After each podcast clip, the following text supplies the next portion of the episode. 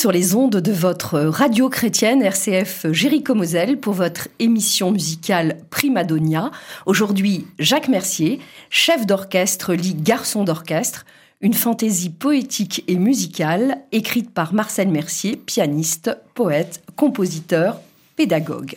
Le chef d'orchestre.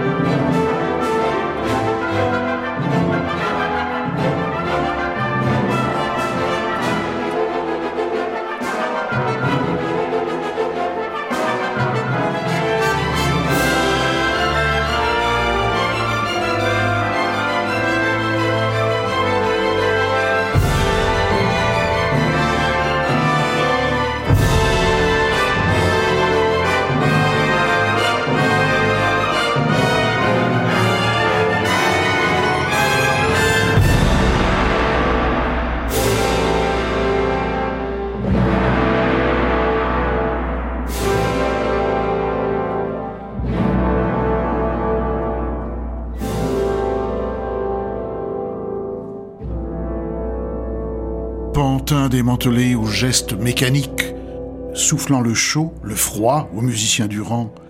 Plus tu es convulsé, plus ils sont apathiques. Pour la plupart d'entre eux, tu es un adjudant. Ils ont l'air ennuyés lorsque tu fais l'extase et que tu pontifies sans consulter la base qui se croit à l'usine et qui va au charbon, rétive par principe à tout enchantement. Mais lorsque de Mahler la symphonie s'impose, dans toutes les travées cesse l'opposition. De l'orchestre et du chef, c'est la métamorphose, et comme au mont Tabor, la transfiguration dans l'éblouissement de sons si merveilleux que le chef, tel Moïse, en fait offrande à Dieu.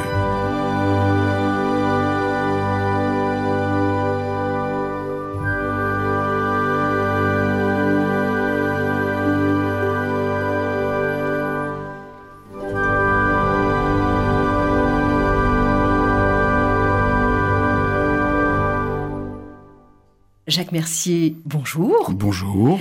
Jacques, vous dont on salue le talent fait de précision, de rigueur, de finesse et d'extrême sensibilité, vous semblez à l'opposé de ce portrait du chef d'orchestre.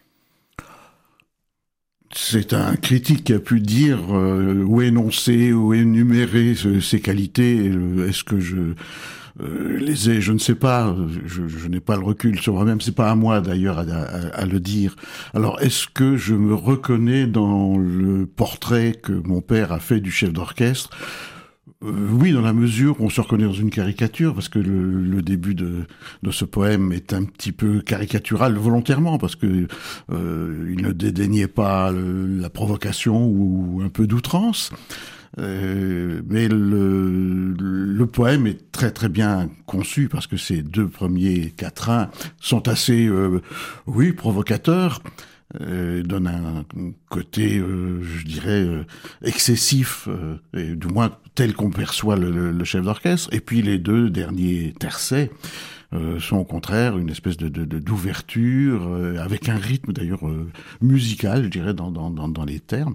Euh, qui change complètement. Et alors là, oui, on peut se reconnaître, mais avec une certaine distance. Oui. Alors dans ce poème chef d'orchestre, euh, c'est plus le rythme qui compte ou les significations au final? Oui, il y a tout chez mon père. Mais évidemment, il se laissait très souvent entraîner par la musique des mots, par le, rythme des, des, vers, des alexandrins, etc., parce que euh, ça sonnait, donc c'était prioritaire sur, sur le reste. Mais je pense que le, le, le sens, il le conservait d'un bout à l'autre. On voit très très bien dans les deux premiers quatrains, comme je vous le disais. Et puis après, donc cette ouverture, euh, je dirais plus lumineuse à la fin, euh, que je ressens comme cela. Donc cela justifie vraiment le titre de fantaisie poétique et musicale. Jacques Mercier, je vous propose, euh, avant de poursuivre notre entretien, d'écouter Florent Schmitt, La fête nationale des souris, extrait du Petit Elfe, Ferme l'œil, euh, CD qui a reçu un choc du mois et un diapason d'or, d'abord du mois, puis de l'année.